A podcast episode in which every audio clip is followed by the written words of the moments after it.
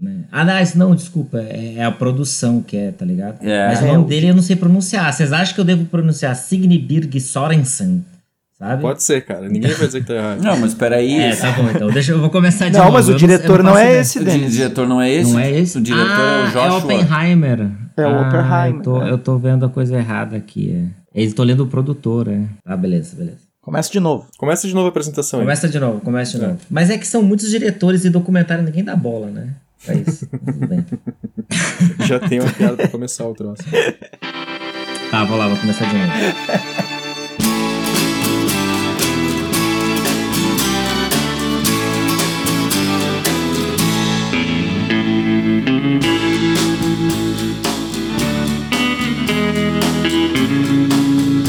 Olá a todos e a todas, bem-vindos ao Insônia Podcast, um podcast sobre coisas que tiram o nosso sono.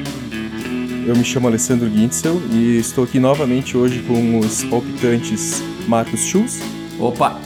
Guilherme Galvão E aí, galera? e Denis Correia. Eita, e aí, tudo bom? O assunto hoje é anticomunismo, violência estatal e paramilitar, mas a gente não tá falando do Brasil. Então, segue a gente aí.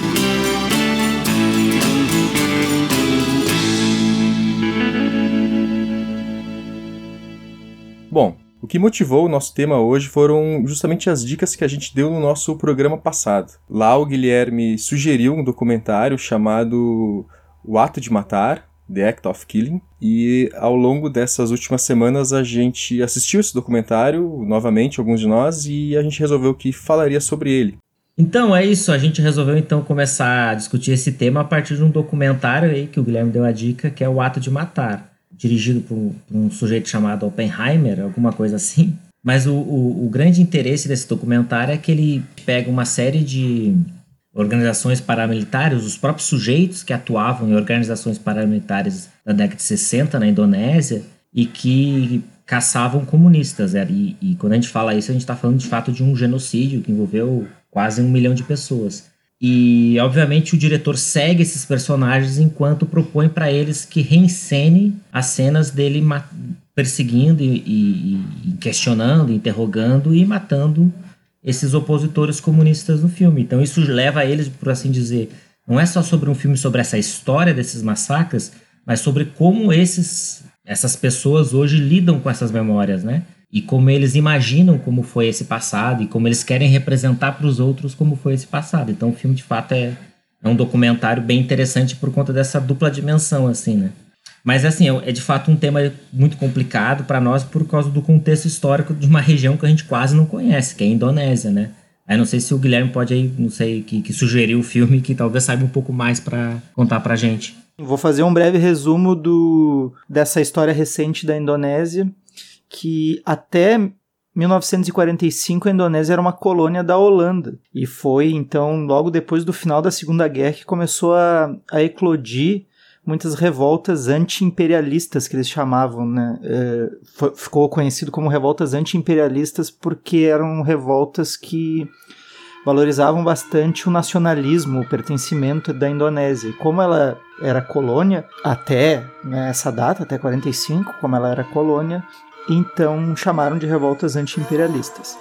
Mas antes de se tornar independente, em 1942, o Japão invadiu a Indonésia. E os holandeses, que estavam sendo ocupados pelos alemães nazistas, não, não conseguiram eh, tirar o Japão de lá.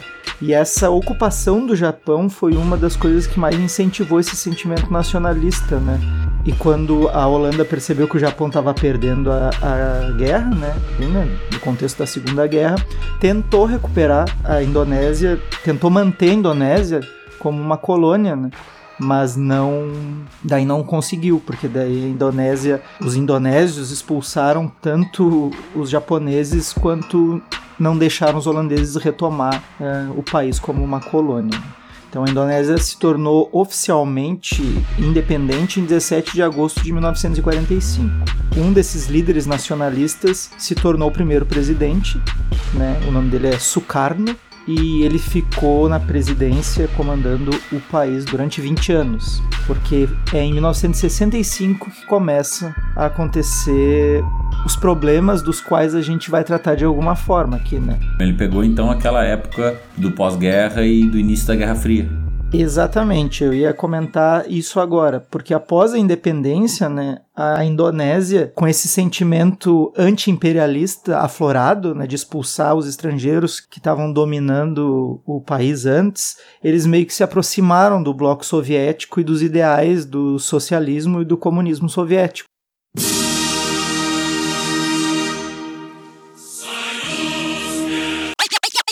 Ali nos anos 60, então, com o acirramento das disputas entre os blocos capitalista e socialista, o presidente Sukarno sofre uma tentativa de golpe, né, uma tentativa de golpe de Estado, que teoricamente foi impedido pelo general militar Suharto. Por que, que eu digo teoricamente foi impedido? Porque há indícios de que, na verdade, o general Suharto meio que ajudou nessa, tentativa de golpe para que depois ele saísse como o salvador da pátria, tá? Então, bom, nós já vamos entender um pouco melhor. Como assim? Esse golpe foi iniciado pelos próprios militares. Eram alguns militares que faziam parte do movimento 30 de setembro. Tá? O que, que era esse movimento 30 de setembro? Era uma organização autoproclamada de membros das Forças Armadas da Indonésia esses militares do movimento 30 de setembro teriam assassinado seis generais do exército indonésio no dia 1 de outubro de 1965. Essa teria sido a tentativa de golpe, certo? Mas então o general Suharto conseguiu conter esse movimento 30 de setembro e salvar o presidente dessa tentativa de golpe.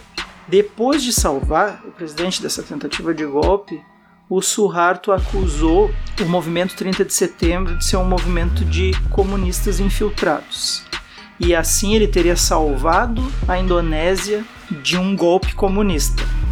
Tendo ele salvado a Indonésia desse golpe, ele saiu fortalecido como um grande líder que defendeu a nação. Assim, no fim das contas, ele mesmo dá um golpe no presidente e assume o poder, virando um ditador numa ditadura que durou muitos e muitos anos lá dentro da Indonésia. Parece uma intentona comunista mais desenvolvida, não é não? Hum, parece mesmo.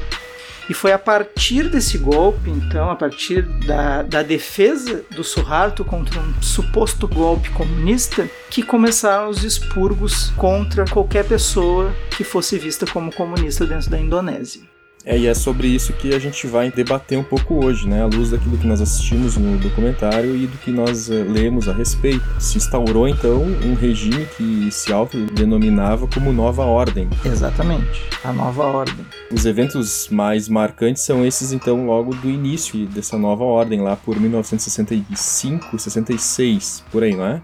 Isso, entre 65 e 66 foi o período mais violento né, da, de caça aos comunistas. E vale lembrar, só para concluir então o que o Guilherme estava falando, que caçar os comunistas nesse contexto era algo muito abrangente. Então, não só comunistas foram pegos, declarados comunistas, como pessoas que, de alguma forma, não eram aliadas desse novo regime. Né? Então, muita gente entrou dentro desse saco denominado de comunistas. Né? Exatamente. Quem, quem era contra né, eles, os ideais dessa, desse pessoal que assumiu o poder, membros do movimento 30 de setembro, eles. Todo mundo que era contra eles ou questionava eles era colocado no saco dos comunistas, né? Então é, era uma perseguição não só aos verdadeiros comunistas, como a qualquer pessoa que fosse contra o governo e era taxado de comunista, né? Só para destacar, até porque esse é o tema que a gente quer debater e que o próprio documentário foca, que não é na verdade a perseguição ou o golpe político dos salões do, do, poder da Indonésia. Mas, na verdade, como uh, esses generais, esses políticos utilizaram grupos que a gente. Bem, o próprio documentário usa o termo, né? Gangster, ou então paramilitares, né? Que não, não são, na verdade, os agentes do Estado, não são o próprio exército, mas sim grupos paramilitares, muitos envolvidos em negócios ilegais, como aposta, cinema ilegal, qualquer coisa do tipo de criminalidade, né? Ameaça de comerciantes locais, principalmente aqueles ligados ao comunismo, aos chineses, e como eles de fato que perseguiam a grande massa da população, e não necessariamente os grandes generais ou o próprio exército, mas sim grupos paramilitares. E isso no filme que é muito legal, porque aí dá voz para essas pessoas que não necessariamente participaram do, do golpe, mas que atuaram fazendo um trabalho sujo fundamental para que ele acontecesse. É, o termo ilegal até é interessante de discutir, porque ele, eles saem de uma margem da legalidade, mas eles logo se tornam um, um braço legal do Estado, né? Essa juventude pancasila, ela ela se torna um braço do Estado e ela é ela opera dentro da legalidade. Então, Sim. É, não é como se fosse assim um, um, grupo ilegal que as pessoas têm que fechar os olhos e fingir que não existe ou tentar encobertar, mas são coisas que são feitas com colaboração com o governo, com colaboração das Forças Armadas e anos, anos, anos mais tarde, né, décadas mais tarde, até se descobriu com, também com colaboração de, de outros países do, do estrangeiro, que é uma coisa da Guerra Fria que nós vamos poder discutir depois. Então, é, a coisa é muito estranha, é uma, é uma coisa muito sui generis, assim, que acontece na Indonésia, porque não é nem legal, nem ilegal, não é nem militar, nem civil, é uma coisa de porão mesmo, sabe? E é algo que se fala naturalmente. Esse, as, as, práticas desses grupos, eles mesmos se vangloriam delas. Não é algo que acontece, que aconteça é, de forma dissimulada. No segundo documentário, né, no Poder do Silêncio, isso fica bem claro, isso que o Marcos estava comentando, que o, esse pessoal que faz, fez parte da juventude pancasila dizem claramente que o, o, exército meio que mandava eles fazer as coisas, sabe? Para não ser o, o exército em si que estaria exterminando a população, mas eles davam apoio, né? Eles ficavam por trás desses caras, eh, desses civis, desses paramilitares. O exército dava todo esse apoio e provavelmente fornecia armas. Aí eu já não sei, né? Não tem como dar essa informação. Mas inteligência mas, acima de Mas tudo. a inteligência, como é informar quem é que eles tinham que pegar, quem não tinha essas coisas. É, eles falam, ah, o exército que mandava a gente fazia, não sei. E eles têm essa facilidade em falar sobre isso. O documentário foi gravado, os dois documentários foram gravados, né? O primeiro é 2012 e o outro é 2014. Eles foram gravados quando ainda não tinha havido nenhuma troca de governo, nem nenhum tipo de comissão de verdade, não tinha sido instaurado nenhum tipo de judicialização desses crimes todos dos anos 60 e que se mantiveram ao longo das décadas. Então, a sensação de impunidade lá na Indonésia ainda era tão grande, ainda é tão grande, que as pessoas têm uma facilidade de falar abertamente a respeito daquilo que elas fizeram, de quem elas mataram, né? Eu acho que o, a grande sacada do documentário para mim é essa essa perplexidade que causa em quem assiste, né? Qual dos dois documentários? O, nos dois documentários a gente percebe os atores lembrando o envolvimento deles em eventos, uh, sabe, super violentos e não se percebe, na maioria das vezes, nenhuma tentativa de, de pensar criticamente sobre o que, que eles fizeram, sabe? É, é muito raro. Uh, um adendo, entenda-se atores, aqueles que praticam os atos, né? Porque isso, não é um isso. filme filmado com atores, né? É. Só para caso alguém se confunda aí na hora que tu falou. Mas é atores. bizarro, porque eles também são atores. Eles, eles fazem o próprio filme sobre os, os, assassinatos deles e eles se colocam na posição de atores também. Então é, é uma coisa muito bizarra. Sim, sim. No, no, primeiro documentário, no Ato de Matar, eles meio que atuam, né? Uhum. Essas pessoas. É, tem. Sim, tu tem razão. Mas é que eu só quis fazer um, um, um disclaimer, né? Que chama. Pra quando tu falou atores, quem estiver ouvindo não achar que a gente tá falando de atores profissionais, né? Ah, não é. Bom, como foi dito antes, são dois documentários, então: O Ato de Matar e O Poder do Silêncio. Guilherme, consegue dar um resumo pra gente do, desse segundo documentário, O Poder do Silêncio? Sim, como o Denis falou antes, né, do ato de matar, é, acompanha os personagens que caçavam as pessoas, né, e, e, matavam, eles ficam reencenando. Já no segundo, tem a participação de um, um indonésio anônimo, ele não, não é revelado o nome dele, a identidade dele durante o filme, mas a gente vê ele, né, ele vai indo na atrás dessas pessoas que fizeram parte da juventude pancasila, que caçava e matava as pessoas, para interrogar eles, assim, enquanto ele faz é, óculos para as pessoas, né? Ele vende óculos, então enquanto ele está ali fazendo óculos para aquelas pessoas que já são idosas, ele vai perguntando por que, que as pessoas fizeram aquilo e tal, e eles vão tentando se justificar. E o irmão dele foi um dos assassinados naquela época, né? O irmão desse anônimo que interroga. Então é bem interessante essa dinâmica do documentário. Ele é, ele é muito interessante por causa disso, né? Ele começa a interrogar as pessoas e, eles sempre fogem da, das respostas. Da, eles sempre dão algumas justificativas muito estranhas, assim. Não sei se alguém quer já comentar sobre isso, né? Eu tenho vontade de comentar sobre esse segundo uh, documentário rapidamente, porque assim, o que me, me chamou mais atenção quando eu assisti ele é que o primeiro é um daqueles documentários que o Guilherme disse que era para perder a fé na humanidade, né? Se você não tiver nada para fazer esse fim de semana, veja esses três documentários para fazer você perder a fé na humanidade. Que daí era esse uhum. documentário, Wild Wild Country, o da Terra é plana e o ah, não lembro o nome do outro em inglês, é Act to Kill, to Kill, é uma coisa assim, não me lembro.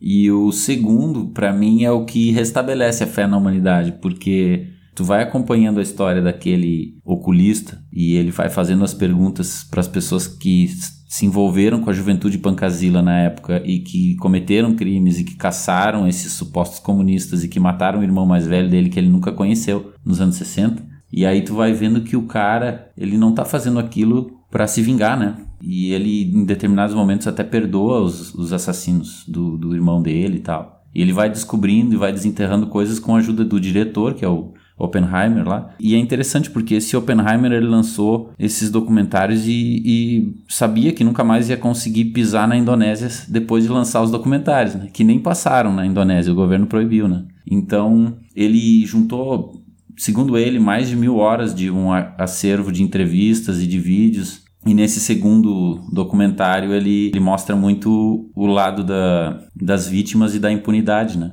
Que é uma coisa que a gente fica embasbacado de estar tá vendo, porque é de 2014, né, cara? Isso faz só seis anos. Então a gente ouve essas histórias de Guerra Fria, né? E sempre pensa que é uma quartelada antiga, que é um troço dos anos 60, que as pessoas já estão velhinhas e não lembram, ou então que o, as ditaduras já acabaram, já foram substituídas por algum outro regime democrático. E lá a coisa é de hoje, sabe? Nós estamos falando do presente da Indonésia. Então, é, para mim, é, foi o que mais me marcou, assim.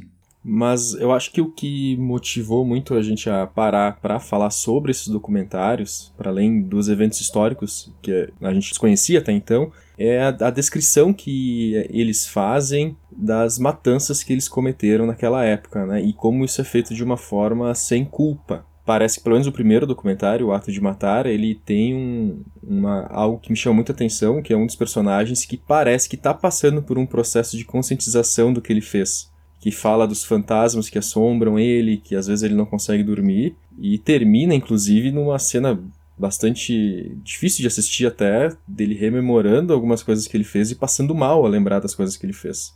É. Sim. É bem controverso esse personagem, porque claramente isso se pode ver também no documentário que quando ele tá sentindo remorso lá no final, ele está sentindo remorso já numa gravação bem mais posterior da época que ele gravou o próprio filme em que ele encenava seus próprios assassinatos. Então, uh, passou um tempo.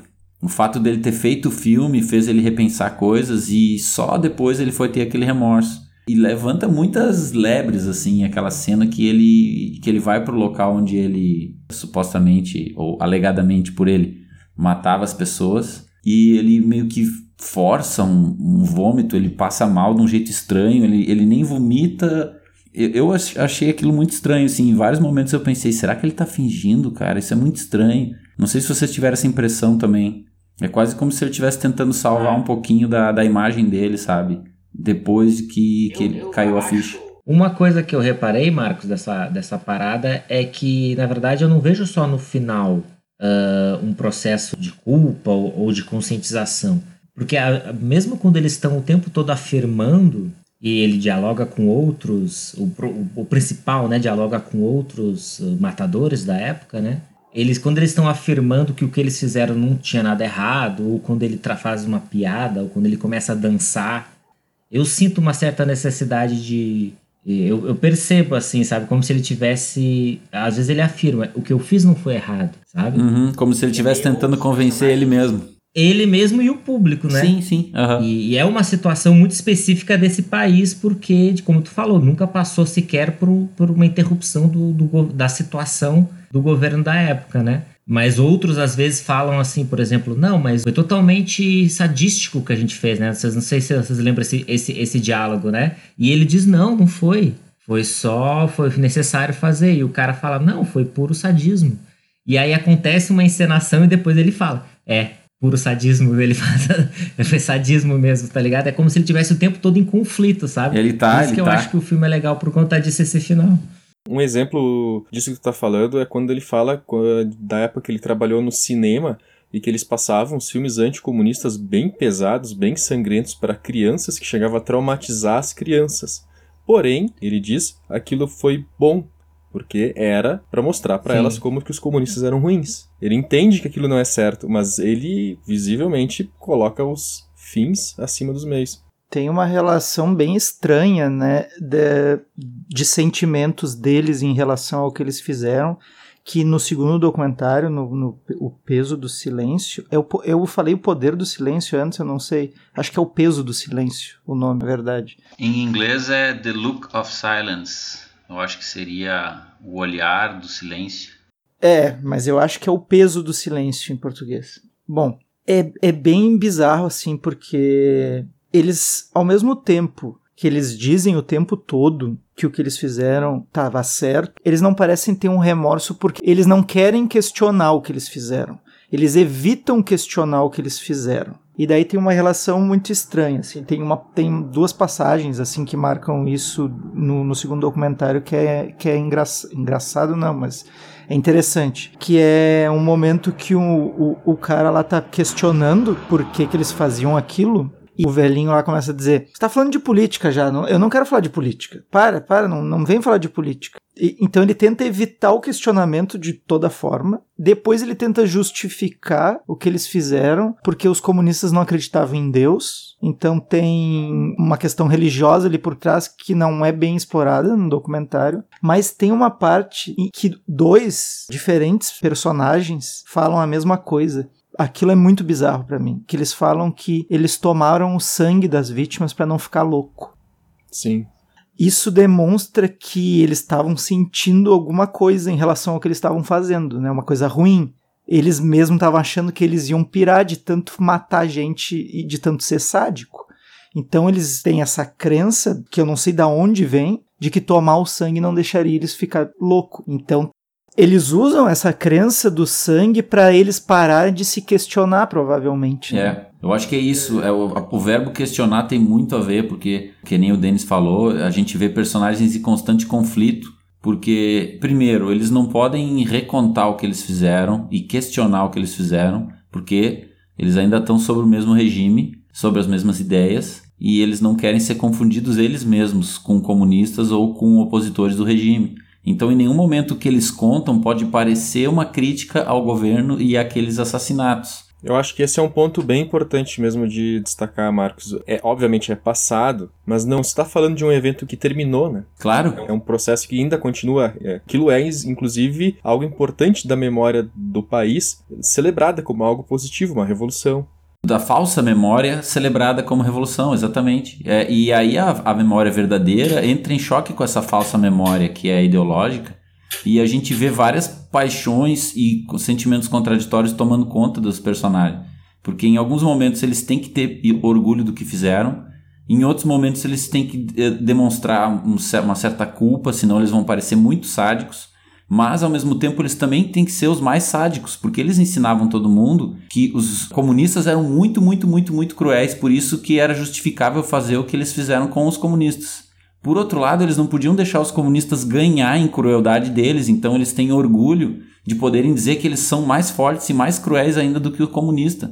Então é, é um argumento onde a cobra morde o rabo o tempo inteiro. É um conflito bizarro, assim que parece que não tem uma, uma solução dentro daquele regime de ideias. Eles vão ter que romper com aquele mundo deles para que se abram brechas para que eles possam fazer uma coisa básica, que é lembrar e questionar.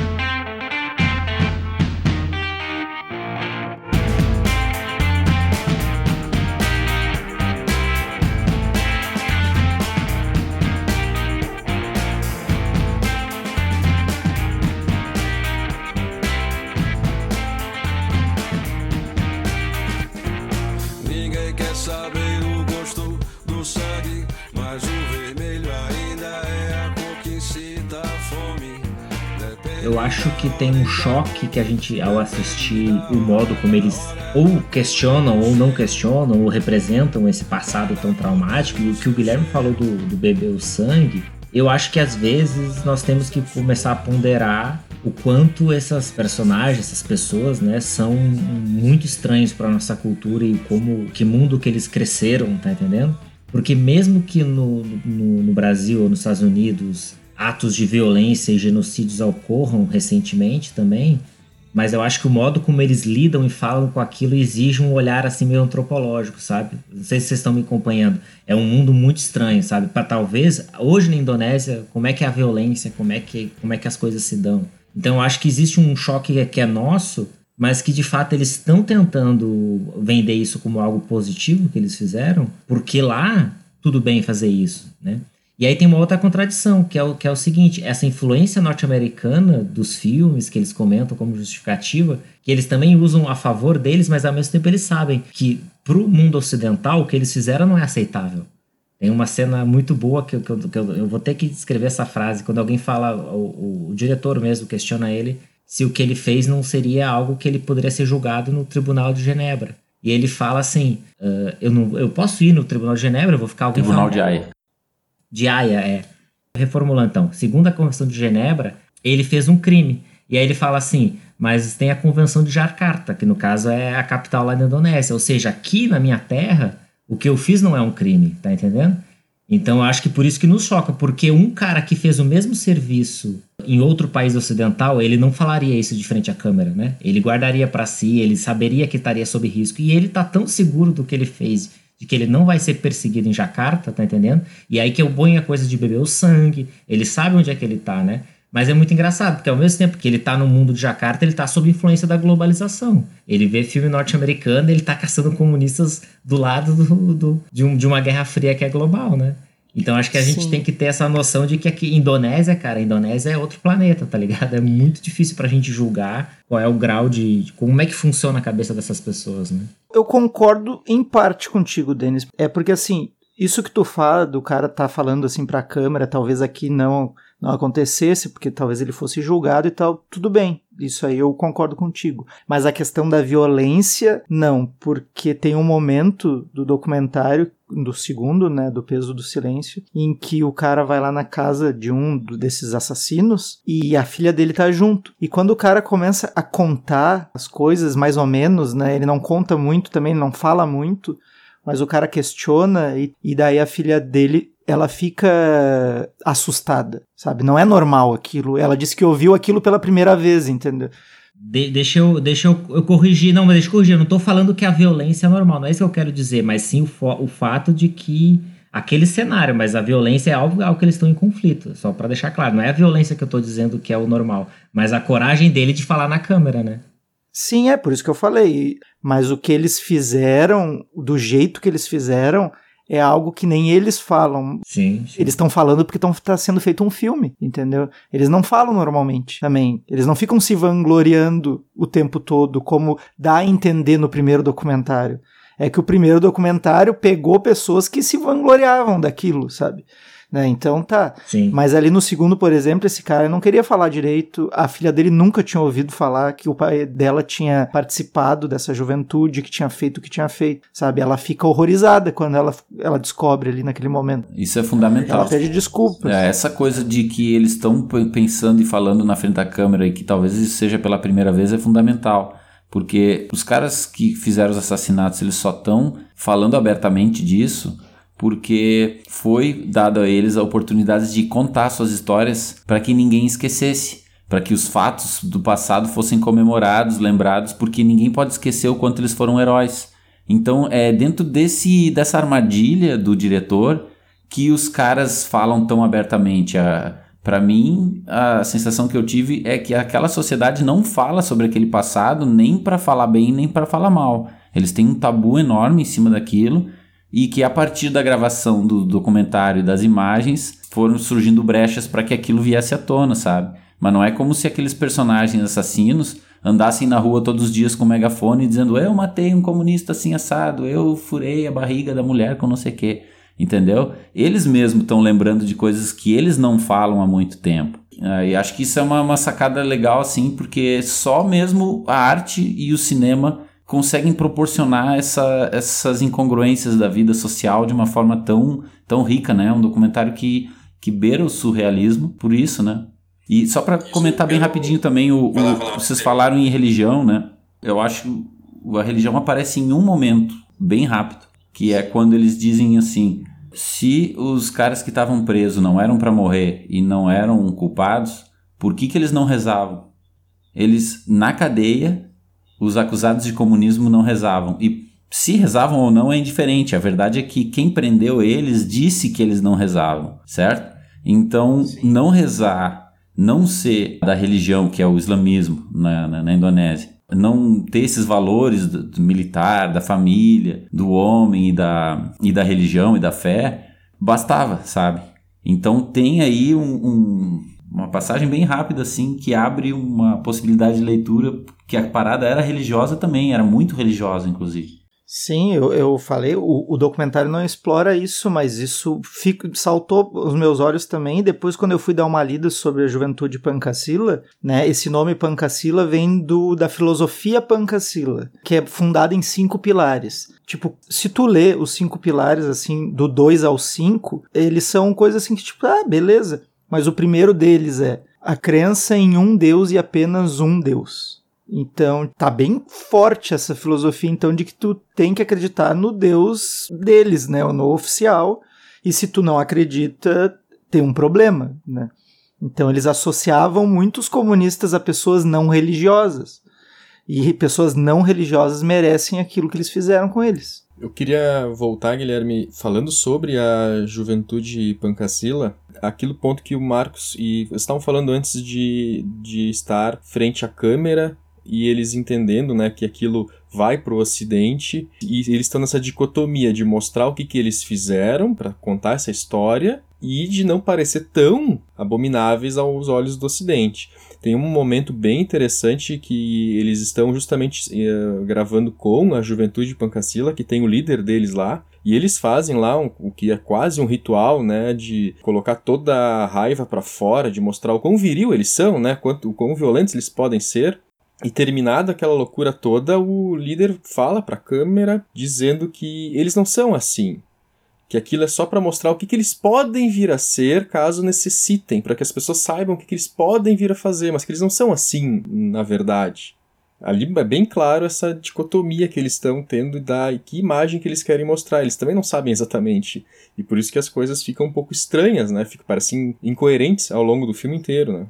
Uma das, das coisas dessa incoerência que eu noto é quando eles falam sobre a questão do, da, dos pancacilas serem legais ou ilegais. Se eles são gangsters ou não são. Porque naquela coisa, quando eles estão afirmando nós não somos gangster, ou os outros nos chamam de gangster, mas nós não somos, uh, eles estão, na verdade, é visível que essa discussão existe, né? Por isso que eles têm que afirmar que não são.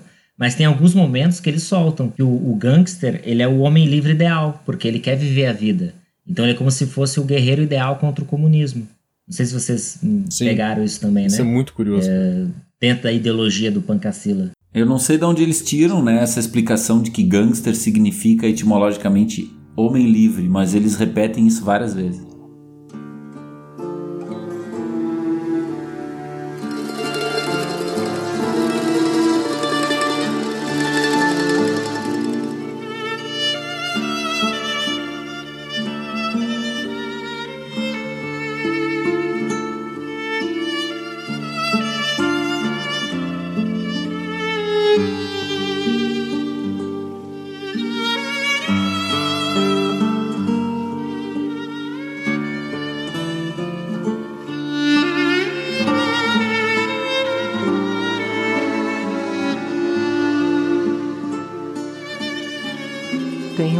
Discussão dentro da filosofia de que se um gangster é um, um ser amoral, sabe? É interessante, eles usam essa figura né, do gangster como alguém que pode fazer as coisas, ou seja, como um ser que está fora da moral, né? E tem uma discussão, tem um, um filósofo que eu não vou lembrar o nome agora, mas tem um livro chamado O Homem Amoral, que ele trata sobre essas coisas, que é bem, bem interessante. Agora que o Denis puxou esse papo, eu lembrei, né? Mas não vai ser hoje que a gente vai discutir isso aqui, né? Tu sabe que o- uma coisa interessante sobre esses gangsters é que agora tem uma notícia de 2020 sobre a juventude pancasila. O chefe, presidente geral dessa juventude pancasila, ah, enviou uma carta aberta ao povo em que ele pede. Carta aberta ao povo naquelas, né? Eu não, não consegui entender muito bem que a notícia não, não detalhava. Mas eles se dirigiam principalmente aos homens de negócios, a donos de tendas e mercados e lojinhas de que eles tinham que pagar uma taxa para a juventude pancasila para que eles garantissem a segurança, a paz e a segurança das ah, comunidades e das vizinhanças. E a coisa ficou meio chata, porque isso tá na cara, isso é máfia, isso é gangster, né? Me dá dinheiro, senão eu venho aqui e quebro tua loja. Que daí o governo, que tem ligações fortíssimas com essa juventude, é um braço estatal quase, né? O, o governo disse que pegou mal e pediu para eles retirarem essa carta tipo, desdizerem a carta. Mas quer dizer, eles, eles deram um passo bem grande, assim, de, de, de coragem no sentido de, de legalizar e tornar público e, e notório uma coisa que, obviamente, vem do mundo dos gangsters mesmo, sabe? E essa parada do Ocidente também, que agora eu tô voltando a um tópico anterior, eu penso que se tu tá na Indonésia, tu cresceu na Indonésia nos anos 60 e agora já é anos 2000, Tu deve pensar no Ocidente como o mundo dos, dos regimes que negaram o comunismo. Rechaçaram o comunismo como eh, ideologia e como forma de organizar uma sociedade. Porque os principais líderes, principais regimes, principais poderes que vêm do Ocidente são ah, regimes ah, capitalistas ou então regimes que tiveram ditaduras anticomunistas na sua história. Então, quando vem um diretor ocidental e pede para eles contar o que eles fizeram com os comunistas, é bem provável que eles pensem, "É, eu vou dizer para esses caras o que, que eles também fizeram nos países deles e o que, que eles também consideram como Eles falam justificável. isso. Né? Exato. Então, Ele fala isso. Ele, ele É. fala que os, os, os norte-americanos mataram os índios. sim. Não é a uhum. diferença. É, esse é um argumento sensacional, né? Porque ele coloca os, os americanos ao mesmo tempo como aliados e em suspeita, com a mesma frase. É um argumento faca de dois gumes, assim. Bom, esse negócio que, que tu falou, Marcos, do, do- da faca de dois gumes, eu acho que, que fica bem claro quando. Eu até já mencionei isso, que ele fala assim, tipo, quando ele é questionado sobre se o que ele fez são crimes de guerra, ele, ele joga por isso que você tá falando. Tipo, são aliados, mas ele joga isso. Os meus aliados e aqueles que dão autoridade, em última instância, né, para eu caçar comunistas, que são o mundo ocidental, eles também têm os massacres deles. E aí e ele dá um discurso nessa parte do filme que me lembrou aquela passagem clássica do, do Machado de Assis, que é o Vencedor às Batatas. Né? Todo mundo que conhece, não vou contar toda a historinha do Machado de Assis, porque ele fala literalmente assim: a gente ganhou a guerra, então é a minha verdade que conta. Né? Obviamente que, eventualmente, nesse re- processo histórico da gente refazer a memória, ele pode acabar sendo, enfim, pode deixar de ser o, o vencedor da história, mas o momento do filme registra isso. Ele fala claramente isso nesse momento. Tipo, nós teve um conflito, é, é aquela coisa da racionalidade mais brutal, mais desumana, mas que se sustenta na própria força. A gente venceu, eu, eu me aliei com o lado certo, tá entendendo? Dos golpistas, e eu trabalhei para eles. E eles estão no poder até hoje, então o que eu fiz foi certo. Uhum. Né? Então ele se resume na força, que é a moral do, do Machado de Assis do Vencedores Batatas. E quando ele fala dos Estados Unidos, ele diz: os Estados Unidos ele não é o campeão da democracia, ele é o campeão da força. Ele consegue uh, vence, mudar, uh, espalhar os ideais dele porque eles têm o maior exército do mundo. Ou é, ou é mentira? A gente vai dizer para ele que ele está errado quando ele diz que os Estados Unidos também cometeu massacres e que eles são a maior força militar do mundo e por isso que eles ditam o que é verdade e o que não é, né? Enfim, o filme é cheio de discussões que a gente poderia trazer, assim, tanto para o cotidiano como para uma discussão maior filosófica. Porque, em última instância, é isso. É o que eles estão dizendo, eles estão confortáveis para dizer a- o, que eles, o que eles fizeram, porque eles se sentem protegidos por isso. E eles podem até sentir culpa, mas eles não têm medo de falar isso porque eles ganharam. Eles massacraram os inimigos e agora eles estão tentando simplesmente justificar o que eles fizeram. Uhum. Uma racionalidade brutal e desumana. Mas no fundo que permite fazer isso, porque o mundo ainda é cheio desse, dessa lógica brutal e desumana. Cheios, com certeza. E tem vários momentos em que eles, eh, eles dizem claramente que eles construíram uma democracia, né? Sim, E tem até alguns momentos que a gente vê. Eu não gosto muito de fazer comparações assim muito ah, absurdas do tipo começar a falar, viu? A ditadura militar brasileira também teve isso porque blá blá blá, porque seria uma, uma deturpação absurda, absurda da história, né? Mas uh, só para lembrar, assim, uh, o regime deles se diz democrático em vários momentos. E alguns personagens das, dos documentários, inclusive, dizem: é, esse é o problema das democracias, né? Então é, é até engraçado, parece aquela coisa de tiozão que reclama que naquele tempo que era bom. E essa sacada de ele, da relação com os Estados Unidos, é, eu acho interessante porque tá, já está hoje bem estabelecido que os Estados Unidos, a CIA, né, teve um papel importante, assim como no caso da ditadura militar brasileira, de fornecer inteligência, fornecer nomes, fornecer endereços para que os, as forças armadas da Indonésia pudessem fazer essa limpeza do país deles. E tem documentos também vazados desde 2017 que mostram claramente que os Estados Unidos sabiam do teor do genocídio que estava acontecendo, sabiam que tinha chineses morrendo no meio da, da, do conflito só por serem chineses, que não tinha nada a ver com ser comunista ou não, mas que estavam morrendo, sabiam que tinha minorias étnicas morrendo, sabiam que tinha grupos uh, de javaneses morrendo na, na, na, perto nas periferias de Jacarta e, e não atuaram em cima uh, desses saberes, né? Eles não atuaram, não condenaram, não, não tomaram nenhuma medida.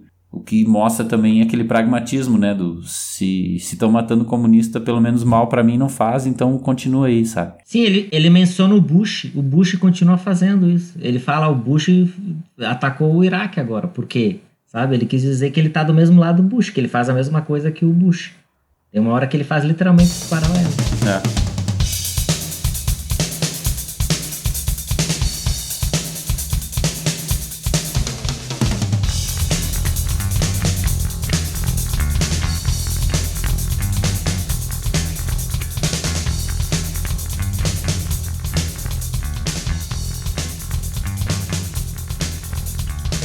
Tá, pessoal, então a gente analisou esses brevemente esses documentários e eles obviamente nos chamaram muita atenção por vários aspectos, mas o que, que a gente pode tirar deles para refletir sobre a nossa realidade? Porque a gente falou de um lugar bastante distante daqui, geograficamente, culturalmente. Que paralelos vocês podem fazer do que a gente viu nesses documentários com as coisas que acontecem no Brasil de 2020? Ah, eu, eu acho que eu vou ser bem óbvio no que eu vou falar, mas eu acho que às vezes é bom a gente falar umas obviedades, né? De repente entra na cabeça de algumas pessoas. Fica bem óbvio que ficar criando inimigos, em que sentido ficar criando inimigos, né? Assim como lá na Indonésia nos anos 60 o inimigo era o comunista, né? Ficar alimentando esse ódio e essa perseguição a um suposto inimigo que é aquele que pensa diferente de ti, que que tem práticas diferentes das tuas, que pensa o mundo que é de uma diferente, cultura né? diferente. que tem culturas diferentes, de te ficar nessa alimentando esse suposto inimigo, esse espantalho que se cria pode gerar consequências muito graves. E a gente vem vendo nos últimos anos um crescente em discursos, de novo, anticomunistas. E a gente vê no Brasil claramente todo mundo que pensa diferente de algumas pessoas sendo colocado dentro desse saco de comunista. E é curioso, né, Guilherme, que torna assim mais perigoso isso tudo para nós, a nossa realidade é que isso não foi só um, uma retórica de campanha, um discurso de campanha. Ele se manteve depois da campanha e agora, pelas notícias que a gente tem nas últimas semanas, se transforma em algumas medidas práticas do governo, com o dossiê que foi feito pela inteligência, pela BIM, um dossiê com nomes de pessoas uh, contrárias ao governo, né? Então já, já começa a ter uma espécie de vigilância política. Está sendo feita uma espécie de, de caça aos antifascistas, né? Isso, né, no caso desse, desse documento, seriam de antifas, né? Nomes de servidores públicos antifas e professores. Pois é. Então, olha aí, a gente vai vendo a coisa crescendo. Porque, assim, lá na Indonésia, não foi do dia para noite que, que o discurso surgiu e não foi do dia para noite que essas pessoas se mobilizaram e começaram a matar os seus supostos inimigos, né? Isso é uma coisa que vai crescendo, vai sendo alimentada até chegar nesse ponto. Então, a gente pode tirar algum tipo de lição disso? Não sei, talvez possa, talvez não. Será que as pessoas que precisariam tirar essa lição, elas vão conseguir tirar essa lição? Eu acho que esse inimigo guarda-chuva aí, do, do, tipo, falar do comunista é uma coisa muito parecida, assim, com algumas coisas do Brasil. É total Guerra Fria 2.0, assim, o que a gente tá vivendo, porque é um conceito guarda-chuva, tá ligado? É, se colar, colou. Tu joga pra cima a palavra comunista e se alguém aparecer pra dizer, não, veja bem, pumba, comunista, sabe? Sim. E, e vocês disseram ali, ah, quem pensa diferente, ou quem é diferente, ou quem é de uma cultura diferente. O mais bizarro é quando a pessoa não é nem diferente, ela é absolutamente igual, pensa igual, mas, sei lá, tá no lugar errado na hora errada, é professor, defendeu uma determinada coisa ou foram buscar no passado dele alguma coisa eh, comprometedora. Então essa vigilância ideológica ela é muito parecida. Mas eu vejo uma, uma, uma diferença grande que eu acho que a gente tem que chamar a atenção aqui. O Brasil passou por um regime militar anticomunista. O Brasil teve organizações paramilitares e organizações estatais, e DOPS e coisa, atuantes contra esquerdas e tal. Mas esse período acabou, houve uma contação dessa história e houve depois um revisionismo sobre essa contação da história. Na Indonésia, Uhum. isso, todos esses processos foram atropelados. Tu não teve o regime no passado porque ele ainda existe. Tu não teve a contação da história porque as pessoas não tiveram oportunidade de contar suas histórias, elas, elas tiveram que forjar suas histórias ou dançar conforme a música.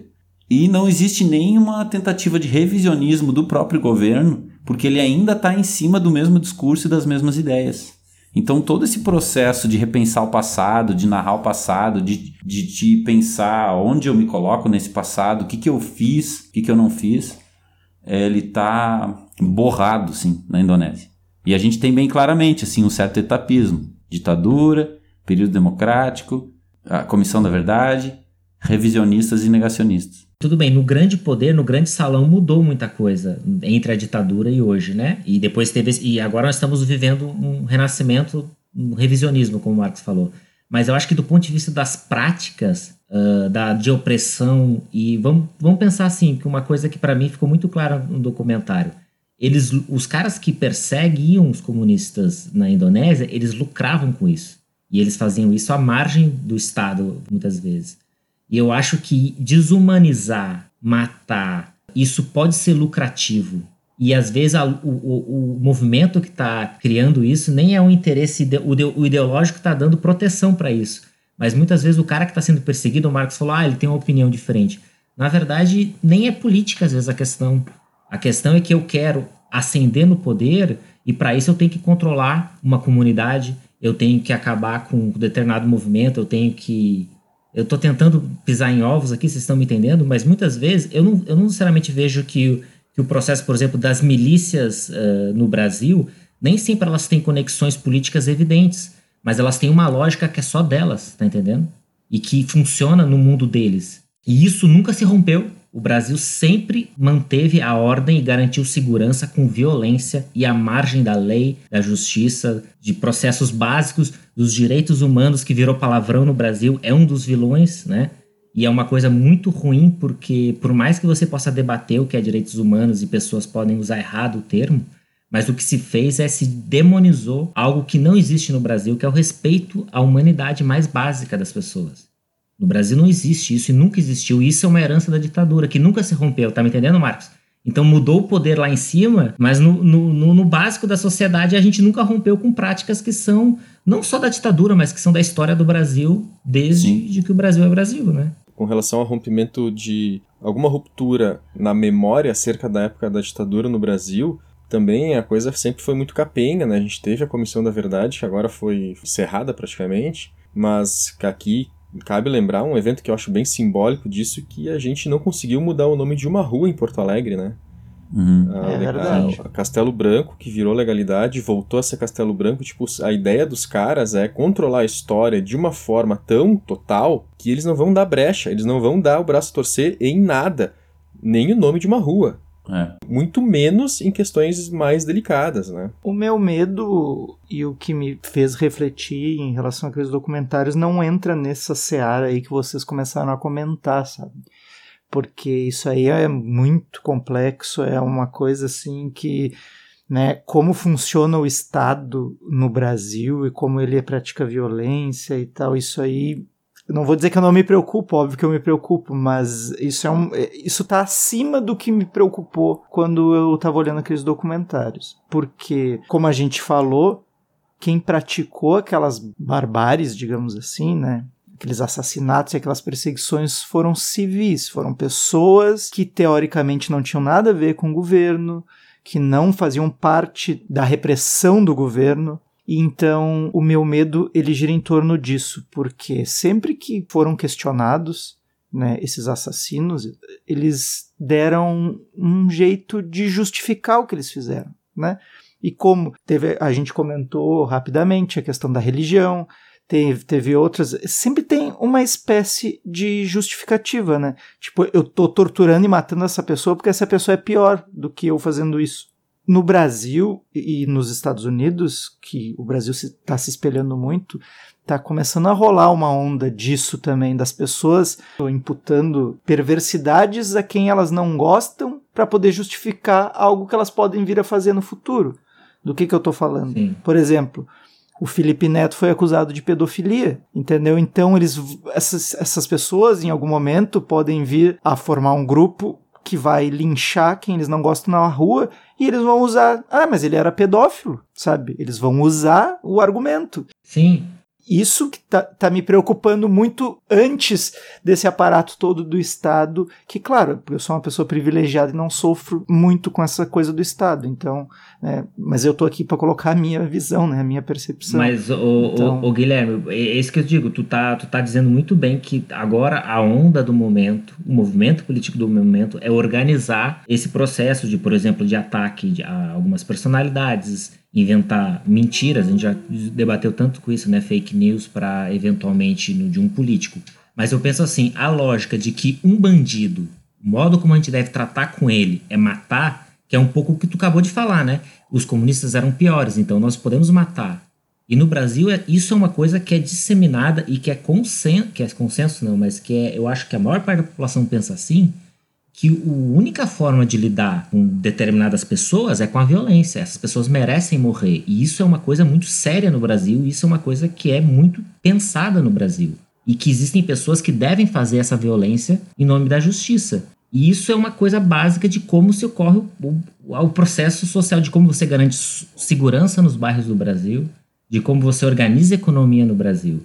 E agora a única coisa, por isso que eu estou dizendo, uma coisa que mudou é que agora isso está chegando no governo central mas que isso é disseminado, que essa prática de violência como forma de manter a ordem e como forma de produzir a sociedade é uma coisa que nunca se rompeu. Claro, claro. A gente claro. não rompe, a gente ainda acha que a violência é o que resolve as coisas. Não, tudo bem, mas é... Não estou discordando, só estou dizendo que está ligado uma coisa na outra. Mas assim, deixa eu terminar. O meu medo é partir assim, que o Estado vai fazer ou como se organiza, não. Daqui a pouco é, é o que a população vai fazer com isso, entendeu? Sim. Mas em muitas regiões do Brasil isso já acontece. Esse cara, ele é bandido.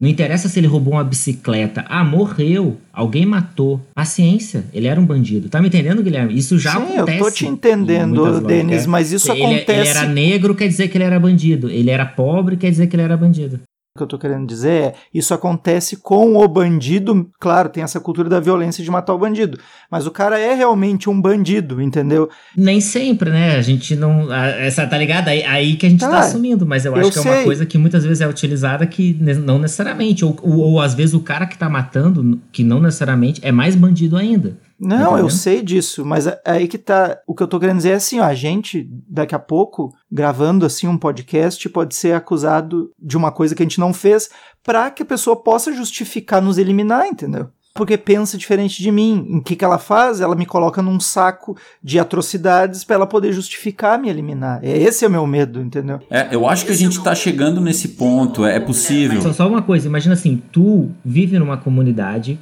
pobre, tu é uma pessoa hipotética, né? E tu é amigo de infância de um cara que é bandido e tu acabou morrendo. E isso imediatamente no Brasil, isso é automático. Esse cara não precisa investigar se ele realmente tinha envolvimento. Ele vivia na comunidade, ele era próximo do cara que era bandido, ou as próprias vezes que a gente sabe que é inocente, que, que morre em, sim, conflitos. Sim. Era o que eu ia dizer. E o que eu tô falando é que a ideologia, o processo é o mesmo. Imediatamente parece que tem um pano quente na coisa, sabe? Sim, então mas agora isso, tá, isso simplesmente tá indo pra, pra, pra alta política agora, tá entendendo? Aí eu concordo contigo. Claro, agora tá indo pra é. alta política. O cara é comunista, o cara não é um bandido. Mas o processo é o mesmo. Não, é que eu não acho que é o mesmo. Eu tô, eu tô discordando mesmo de ti. Eu não acho que é a Ah, eu mesma é coisa, muito sabe? parecido, Porque assim, só muda a não, escala. parecido, parecido é. Isso eu não nego, mas eu, eu não acho que é a mesma coisa, entendeu? Porque assim, tem essa ideia incutida na população de que o bandido morreu, o problema é dele, né? OK? Mas a questão não é essa, pra mim, a questão é tu é diferente, tu tá num espectro político diferente, tu pensa diferente, eu vou fazer tu virar um bandido pra justificar eu te matar. Entendeu? É esse o problema. Não é assim, ah, se eu morri, beleza, era, ele era bandido. Ou tipo, ah, ó, ele roubou mesmo, então eu vou lá e matar. O que é um problema no Brasil. Entendeu? Eu penso que, que sim, são coisas realmente muito, muito parecidas e que talvez tenham realmente a mesma forma de funcionar, né? Coisas diferentes com a mesma lógica. Eu fico pensando assim, a gente, me aproximando da ideia do Guilherme, a- a- o que que nós poderíamos vir a sofrer de perseguições? Ah, provavelmente coisas de cunho político Sim. né? Nós não pensamos de Sim. acordo com quem está no governo e quem tá no e as pessoas que concordam com ele, essas pessoas podem se voltar contra nós e fazer o que o Guilherme acabou de dizer, acabar eh, nos, nos Sim. taxando de alguma coisa, nos colocando no saco do comunista, isso justificaria a gente ser agredido na rua. Quem mora em algum outro lugar, quem tem, quem é de outra cor, passa por coisas semelhantes também, só que com relação à vida mais corriqueira, não com relações políticas, né? O jovem negro tá andando de moto, a polícia vê o cara, pô, é um negro de moto, logo É. deve ter roubado e pá, e assume isso e faz. Então parece ser o mesmo pulo do gato do que é de esquerda, é comunista, logo é pedófilo. Parece, parece o mesmo pulo do gato. É, deixa eu complementar a tua fala, Alessandro, assim, ó, tu falou agora uma coisa que eu já estava pegando o ar para dizer também. Assim, a, a, a nossa preocupação aqui é de cunho político, né? E a gente nunca se sentiu ah, inseguro quanto à opinião política até recentemente. E ainda bem que a gente ainda não está tão inseguro assim, porque a gente ainda não chegou num ponto de radicalização tão grande, mas a gente prevê a tendência. Agora, Ponto que a gente ainda consegue gravar o podcast. por isso, exemplo. exato. Agora, a questão do comunismo não me parece ser aquela em que esse processo está mais acabado. Para mim, a palavra que está faltando aqui, onde já aconteceu a desumanização, ela já justifica mortes e, e extermínio, e a gente não faz nada e não fala nada e passa batido, é a palavra favelado, não a palavra comunista. Quando morre um favelado, ele morreu porque ele mereceu. Ele estava lá, não tinha que estar lá. Ah, mas ele mora lá, azar. Ele é culpado. Por que, que ele não saiu? Se ele fosse inocente, ele não estaria na situação no qual a polícia atirou. Só que isso é totalmente errado, porque. né? Exato. Então isso já ocorre. Isso já é mais perigoso. Isso ocorre inclusive em regimes ah, ditos de esquerda ou centro-esquerda que o Brasil teve recentemente. Então a, a, a preocupação que a gente está tendo agora é que a merda tá batendo um pouco mais alto. Mas a Exato, gente é. sabe que a, a imensa maioria da população brasileira já viu essa, essa violência, experienciou essa violência de várias formas há muito mais tempo e de forma muito mais sistemática. Então tem agora né, uma questão tendenciosa de política, de ideologia, de perseguição, de vigilantismo. Mas a gente não pode esquecer que esse é só um outro lado da mesma moeda. Essa perseguição ideológica, ela vai fazer uso do aparato policial, do aparato repressivo que já está em ação, sabe? E que ataca atualmente outras pessoas de forma muito mais violenta do que nós. É que, como eu falei no início, né, eu tô falando do alto do meu privilégio, então é disso que eu tô falando, né? Sim, eu tô sim. falando do, do que, que pode me atingir diretamente. Claro, o que te deu medo É, vendo o é. documentário, isso a gente entendeu claramente, está bem dito. Exata- exatamente. Não, só para reforçar. Sim, eu até diria que assim, é, é parecido, mas os grupos que fazem não necessariamente, do ponto de vista político, não são os mesmos grupos. Eles, inclusive, podem ter as suas diferenças internas. Mas é o mesmo processo de, através da violência e da desumanização do outro, eu ganho poder, né? Eu acho que o, o Uhum. que está por trás, o processo mais básico é esse. Eu desumanizo o outro e eu lucro com isso. O, o que eu quis trazer de medo do documentário é a população passar a fazer isso, entendeu? A população começar a te, te atacar porque tu pensa diferente, e como ela não pode justificar te atacar só porque tu pensa diferente, ela vai te jogar num saco que justifique, que foi o que os Sim. caras fizeram com os comunistas na Indonésia. Tipo, a gente quer eliminar esse grupo, então a gente diz que nenhum deles reza, que nem que eles uh, matam criancinha, que eles são pedófilos, então é, é justificar. E quem fez aquilo não foi o exército diretamente, né? Foi a população. Essa é a diferença que eu queria pontuar, que ficasse bem, bem pontuada, né? No que eu digo. João, ouvimos tiro. O que, que houve? Mas eu falei para você não fazer justiça com as tuas próprias mãos, João. Senhor delegado, eu respeitei e segui os seus conselhos. Mas o homem tão bravo e tão marginal acabou se matando. Ele se matou-se. A gente precisa ter em mente um dado para que a gente saiba entender melhor assim aonde Indonésia e Brasil realmente são comparáveis ou não, que assim, a Indonésia é um país que tem 267 milhões de habitantes e essa juventude pancasila, segundo os dados ali fornecidos no documentário, mas que devem ser facilmente verificáveis, ela tem aproximadamente 3, 4 milhões de membros. O que não significa né, que também não pode ter muito mais pessoas que pensam como eles. Mas, pô, a primeira vez que eu vi 3 milhões de membros é uma. Nossa, uma cacetada de gente, né? Mas tem que lembrar que a Indonésia tem 267 milhões, então isso é mais ou menos 1% da população. A gente no Brasil dificilmente teria um braço paramilitar, extra estatal, ou miliciano, ou usem a palavra que quiserem aí, é difícil, né? Não é a mesma coisa, é difícil comparar. Mas a gente dificilmente teria 1% da população brasileira já preparada, armada e engatilhada para agir, sabe? Mas a gente tem, eh, sabidamente, pelo menos um terço da população brasileira que apoia as medidas do governo, sejam, sejam elas quais forem. Então, de repente, esse dado pode ser assustador, sim, eu concordo com o Guilherme. Esse voluntarismo das pessoas parece que ele ainda não está pronto, mas até quando, né? É, não é da noite para o dia, né? Não é assim amanhã eles vão começar a fazer as coisas, né? As coisas vão se construindo. Se a gente pegar 1% da população que apoia o governo e as medidas do governo e, e, e que continua apoiando, né? Continua concordando, dá muita gente, cara. Dá muita gente. Isso tem a ver, Marcos, com aquilo que. Uma das coisas que me chamou a atenção e me causou bastante medo, né? Ao ver o documentário fazendo relações com o Brasil. Justamente a juventude pancasila e essa questão de que ele se transforma numa organização quase, além de paramilitar, uma organização quase que fascista, né? Com seu uniforme, com, com seus lemas, com sua, sua, né, sua estética e, e o, o que propõe, né? E, os, e eles. Eles usavam a camiseta da seleção do, do país deles?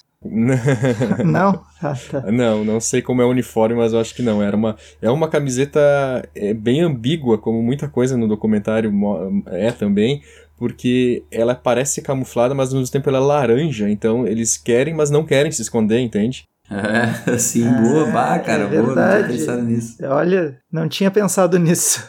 Pois é, aquilo é bizarro. É, é eu também pensei isso. Então, que nem eles têm essas práticas paramilitares deles que, que, que, é mais muito parecido com as milícias que a gente tem hoje aqui, né? De extorquir a galera para conseguir verba e de ser um acabar de, e, e, ser um braço do governo lá. Lá é mais escancarado, né? Eles não são, mas são governo. Lá eles aguardam é. ordens do governo, né? Eles estão à disposição. Isso. Mesmo que oficialmente não são, né? Uhum. Oficialmente não são, tanto que são paramilitares. Aqui o braço, que o, as milícias serem braços do governo, a gente sabe que isso acontece, mas ainda bem mais dissimulado. Só que eu parece que eu vi lá uma realidade que tem aqui escalonada, entendeu? Esses caras parecem isso, só que num, num grau maior. E o que garante que o que acontece aqui não vai escalonar e não vai chegar nesse grau maior? É, ficar daquele jeito maluco. Nada garante. Não tem como morar naquele país, mas tem que fugir de lá, cara. É louco tem um ponto aí na tua comparação que talvez seja um problema, uma pedra no sapato, Alessandro, que é assim, a juventude pancasila, ela está à disposição, mas as forças armadas e o governo parece que ainda tem uma, uma espécie de parceria, portanto, de controle.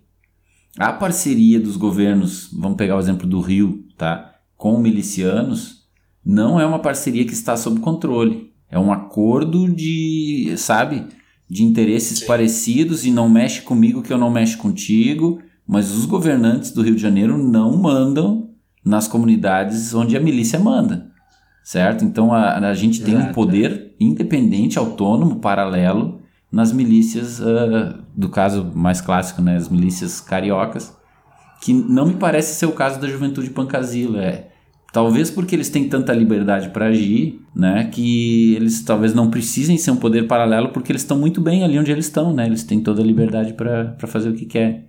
Mas eh, eu não sei se a gente consegue fazer essa comparação justamente por isso. Milícia no Brasil é uma coisa muito incomparável, assim, é uma coisa muito Sui generis. a gente teria que falar da formação das favelas, teria que falar da corrupção dos governos, teria que falar das polícias, da ditadura militar, a gente teria que falar das populações negras que foram para as periferias depois da, da, eh, do fim da escravização, a gente teria que falar da, da droga, então são elementos que não me parece que cabem no caso indonésio.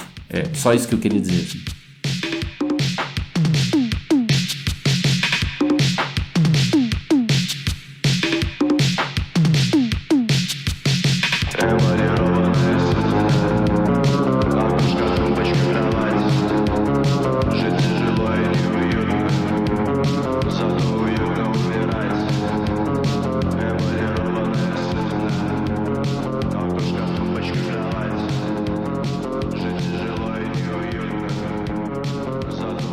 Bom, pessoal, acho que nossa, nosso debate foi bastante produtivo. É, é óbvio que a gente sempre vai ser superficial falando em pouco tempo de coisas tão complicadas, e ainda mais que dessa vez a gente falou sobre algo que é bastante longe daqui, uma realidade muito diferente da nossa. Mas de todo modo, eu acho que foi bastante, é, bastante produtivo e bastante positivo. A gente vai encerrar então com as nossas dicas finais. Denis, qual é a tua sugestão aí do episódio?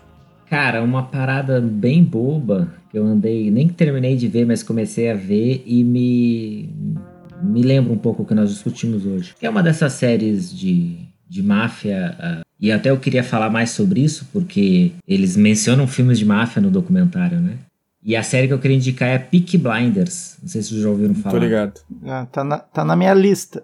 É, assim, não é uma coisa maravilhosa nem pra pensar muito, nem pra pra mudar a sua cabeça. Eu acho que é uma série bem tradicional e. Então não presta. E bem, não, ela é bem pra divertir sem pensar muito, na minha opinião. Mas o que ela tem de legal? Primeiro, ela, ela me pareceu historicamente, apesar da trilha sonora não ser histórica, mas me pareceu interessante historicamente, porque se passa no, há 100 anos atrás, então também tem movimento comunista na Inglaterra e máfias de ciganos, máfias irlandesas, o, o IRA, né, que é o movimento de independência da Irlanda, então mostra como a grande política joga e qual é o papel das máfias no jogo da grande política, né? Então, prestando atenção nesses aspectos da série e ignorando algumas coisas que são mais bobas, assim, para atrair adolescentes, sei lá, a série tem coisa interessante. E dialoga muito com isso, porque acho que, na verdade, acho que tem até um, livro do Robson sobre isso. O crime sempre dialoga com o poder, né? Então, o crime sempre tem um papel na geopolítica. Show de bola, cara. Se fosse o Vitor Pitanga que tivesse escrito sobre isso, tu, tu não teria lido e tu não estaria comentando. É só porque é o Hobsbawm. É, é o Robson é autoridade. Autoridade. Então tá. E Guilherme, qual é a tua dica aí do episódio? Eu não tenho nenhuma dica muito específica, né, muito diretamente relacionada ao episódio. Claro que, obviamente, os dois documentários, um que a gente já tinha dado como dica no episódio passado, que é o Ato de Matar, e agora que a gente falou é o Peso do Silêncio, ou The Look of Silence, em, em inglês. Mas e- eu queria aproveitar aquele gancho que o Denis largou no meio do episódio, que fala sobre o gangster ser um homem livre, né, para fazer certas coisas, e dar de dica aquele o livro do Bernard Williams, chamado O Homem Amoral, que ele trata da se é possível existir um ser humano amoral, fora da moralidade, e ele trata, né, num, num do- dos capítulos sobre a figura do gangster, junta- justamente, né, que é visto né, muitas vezes como ser amoral, que é livre para fazer o que ele quiser, sem peso ético e moral em jogo. Então, fica esse livro de dica aí para quem se interessar. A minha dica do episódio é um podcast, que é o podcast do GeoPizza. Não sei se vocês conhecem. Não, não, não escutei. Eu, ele, esses caras, eles, eles publicam já há bastante tempo gráficos bem bacanas. Eu conheci em páginas de Facebook, agora, agora também vejo pelo Twitter. E usei muitos desses gráficos já em minhas aulas né, de história. E agora eles têm um podcast faz um tempo, na verdade. E eu escutei alguns, um inclusive que eu em específico vou recomendar que tem a ver com o que o Denis falou, que é um sobre a lei seca nos Estados Unidos. É um podcast em duas Uhum. partes, é, é um pouco longo, mas é muito legal, bem detalhado. Os caras fizeram um bom trabalho de reconstituição é, histórica ali para fazer um podcast que não é storytelling, né? Mas enfim, é bem legal. E outro podcast que eu quero deixar aqui de dica é o projeto solo do Guilherme, Funil de Histórias. Já tem aí o primeiro episódio lançado sobre a Maria Degolada, que é bem bom. Parabéns aí, Guilherme. Aí, valeu. Tem o canal no YouTube Maria também. Degolada. Maria Degolada, Maria Degolada. Filha da puta quer estragar o nosso programa aí.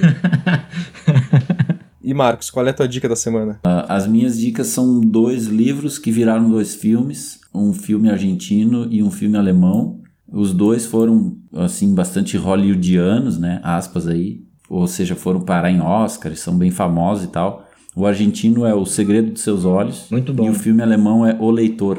Esses dois livros eles tratam de duas coisas diferentes. O argentino é sobre a ditadura militar na Argentina, é, como pano de fundo do filme, né?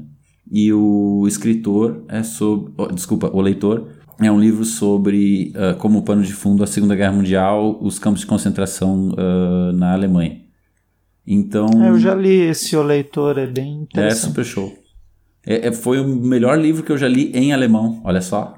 Olha aí que metido. E esses dois filmes eles tratam sobre coisas diferentes, mas eles têm em comum o recrutamento de civis para fazer esse trabalho sujo em regimes autoritários e ditatoriais. Então, no- na Argentina tem o caso de um estuprador que ah, o regime militar argentino meio que recruta esse cara para fazer trabalho sujo, a participar da, re- eh, da repressão e da perseguição a, a- a grupos de oposição ao regime. Então, fica bem claro no filme como que assim os piores elementos dos fundões das cadeias assim foram úteis ao regime militar na América Latina e eram civis, eram pessoas que acabaram aderindo ou re- recrutadas, né? Mas que elas nunca tiveram nenhum cargo oficial em nenhum governo, nunca foram servidores públicos e nunca foram das Forças Armadas. E o leitor é parecido, só que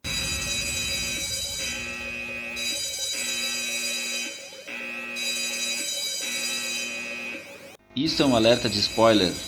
Se você não quiser que eu estrague toda a graça do filme pra você, pule 25 segundos desse áudio pra frente. Obrigado. E o leitor é parecido, só que é uma mulher, ela era guarda de um, de um barracão num campo de concentração, e é sobre o julgamento dela e tal, e ela fica refletindo sobre por que, que ela fez aquilo, por que, que ela não ah, resistiu, por que, que ela obedeceu. Então, eu acho que esse tema tem muito a ver com o que a gente discutiu hoje, sabe? Que são civis fazendo trabalho sujo para um governo e depois de um tempão passado, relembrando e repensando o seu papel e tentando entender onde elas se encaixam nisso. Que é uma coisa que o Brasil ainda consegue fazer em 2020. A gente ainda consegue lembrar do nosso passado e pensar: eu estava lá, eu fiz isso, eu fiz aquilo, mais ou menos de forma crítica. No caso da Indonésia, parece que eles ainda não conseguem fazer isso. É isso aí, passo a bola para Alessandro. Valeu. Ó, até a dica do Marcos é uma palestra, né? Ah, meu, tem que, tem que manter, Tá a, achando que. tem que manter a fama, cara. Isso aí.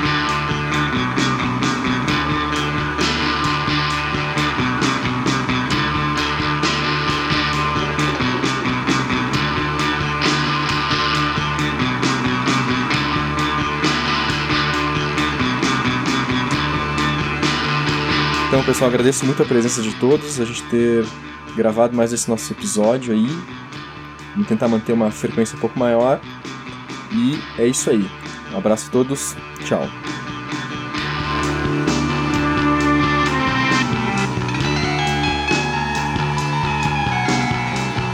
Red and green was the color of her dress, manipulation.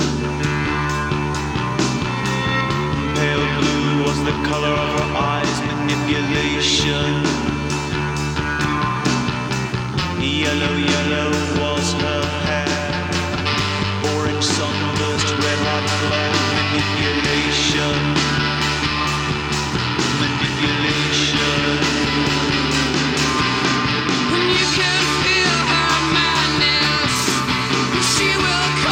gente, não, peraí, antes de parar de gravar, antes, antes Ah. de parar de gravar, a gente já aprendeu a lição pra não fazer mais gravação eh, de ressaca, né? Porque tá todo mundo cansadaço e não- ninguém tá rindo de nada. Então, É verdade. não mais de ressaca. Bom, mas A minha ficou meio- ressaca melhorou bastante durante o episódio, assim. Eu acho que eu tomei um Tilenol 750 antes, né? Deve ser por isso. Mas a gente não tem Não, já mas um- a gente, a gente tá pouco engraçado, assim, porque acho que tá todo mundo meio cansadão, né? De- A gente não tem um arquivo de risadas do Denis preparado pra esses momentos quando a gente faz um episódio muito sério. Risadas do Denis, meteu umas risadas do Denis. Risadas do Denis. Tá, eu vou parar de gravar. Manipulation